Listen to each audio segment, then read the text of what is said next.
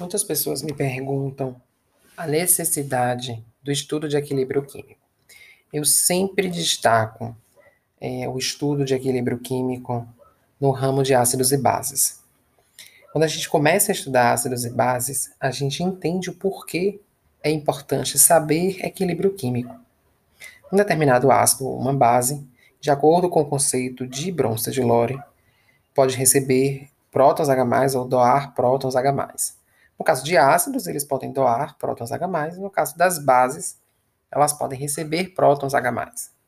Essa capacidade de receber ou de doar, essa força, pode ser matematicamente entendida com o estudo de equilíbrio químico. Quando você imagina a dissociação de um ácido em um ambiente aquoso, uma solução aquosa, você imagina as moléculas do ácido interagindo com as moléculas da água naquele, naquele determinado ambiente. A força dessa interação e a capacidade que o ácido vai ter de se ionizar no ambiente aquoso é definido pela constante de equilíbrio químico deste ácido. Então, se o ácido é forte, ele vai se dissociar, vai se ionizar completamente. E aí a gente observa como isso na constante de equilíbrio. Quando você escreve a equação química de dissociação do ácido, você vai ter nos produtos a forma ionizada do ácido e a liberação do próton H+. Então, em solução, praticamente não vai existir a forma molecular daquele ácido. Se ele é forte, ele vai dissociar completamente e naquele ambiente aquoso, a gente só vai observar íons H+ liberados que vão interagir com a água, formando os tradicionais íons H3O+, e as moléculas do ácido ionizado, ou seja, ácido, a molécula do ácido que perdeu o íon H+. Isso será confirmado pelo valor da constante. Quanto maior o valor da constante de equilíbrio, mais forte é o ácido, ou seja, mais fortemente e rapidamente ele libera esse íon H+ para o meio.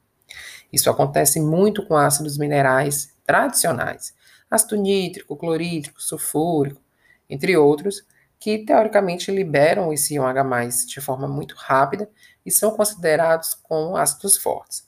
É importante ressaltar que a força de um ácido é relativa, então é importante que isso seja sempre comparado com outro ácido, com outra substância, com outra espécie, para que você observe os, os valores de constante e observe matematicamente quem é maior do, de, de quem.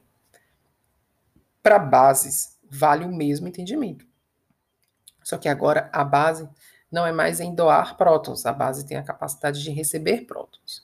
Então, a constante de dissociação de uma base, ela está de ionização de uma base, ela está relacionada com a, a tendência, a força dessa, dessa base em receber prótons H+. Quanto maior o valor da constante da base, mais forte será ela. Sim, mas o que importa é por que, que tudo isso é importante para a área farmacêutica? Por que mesmo que isso é importante? Eu acredito que as pessoas que já tiveram contato com a química farmacêutica vão ter uma maior clareza. Os que não tiveram contato ainda terão quando lá chegarem. Na química farmacêutica, a gente estuda parâmetros físico-químicos de fármacos, uma das aulas iniciais dos cursos de química farmacêutica em diferentes faculdades do país.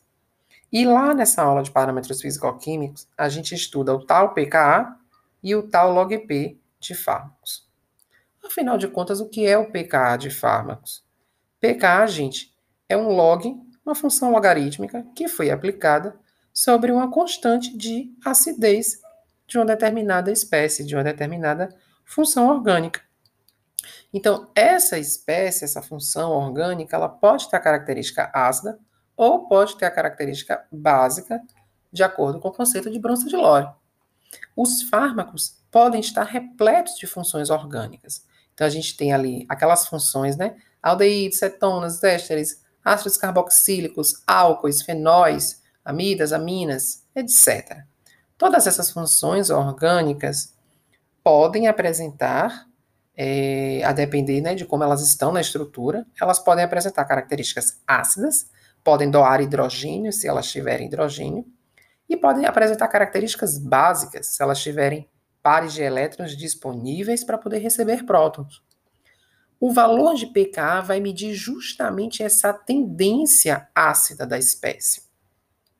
Então, por isso que isso é muito importante nos fármacos, porque a gente consegue, a gente consegue estudar o perfil de ionização da molécula. A gente consegue saber, em função do pH do organismo, e a gente tem diferentes meios de pH, pH sanguíneo, aproximadamente 7 ponto alguma coisa, pH urinário, que é levemente ácido, o estomacal, que é bastante ácido, o duodenal, quando está alimentado, é levemente básico, né, em torno de 8. Então, a gente consegue estudar o perfil de ionização do fármaco em função do pH onde ele está no organismo.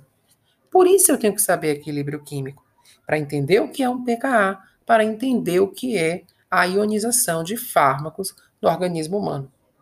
Isso vai permitir inúmeras situações, compreensões da farmacocinética, da farmacodinâmica da droga e também relacionadas com o desenvolvimento de novos fármacos, que é um, um ramo muito, muito estudado em química farmacêutica e química medicinal.